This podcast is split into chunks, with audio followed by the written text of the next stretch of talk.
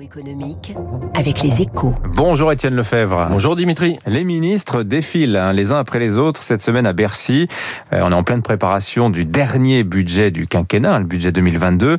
Alors le moins que l'on puisse dire, Étienne, c'est que les tensions sont extrêmement fortes. hein. Eh oui Dimitri, c'est la dernière fenêtre pour les ministres qui veulent profiter du quoi qu'il en coûte. Sauf que au ministère des Finances, on dit stop, la reprise est là, il y a le plan de relance. Donc pour les dépenses classiques de fonctionnement, l'heure doit être à l'atterrissage. L'addition des demandes des ministères représentait pas moins de 22 milliards pour 2022.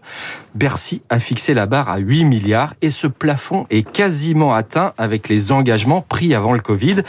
Hausse des moyens pour la police et la justice, hausse du budget des armées, de l'aide au développement, programmation pour la recherche, etc., etc. Bruno Le Maire et Olivier Dussopt ont appelé leurs collègues à la responsabilité en Conseil des ministres mercredi dernier.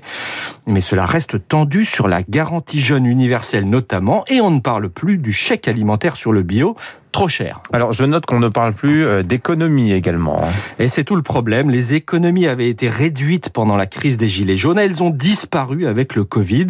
Au final, le nombre de fonctionnaires qui devait baisser de 50 000 va au mieux rester stable sur le quinquennat.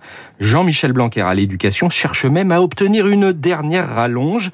Et les effectifs et les salaires augmentent à l'hôpital. Des contraintes aussi côté fiscal, avec la baisse d'impôts sur les sociétés la suppression de la taxe d'habitation qui se poursuivent. Au final, l'équation est très complexe et ce n'est que 2022. Pour commencer à réduire la dette en 2027, il faudrait comprimer les dépenses pendant tout le prochain quinquennat.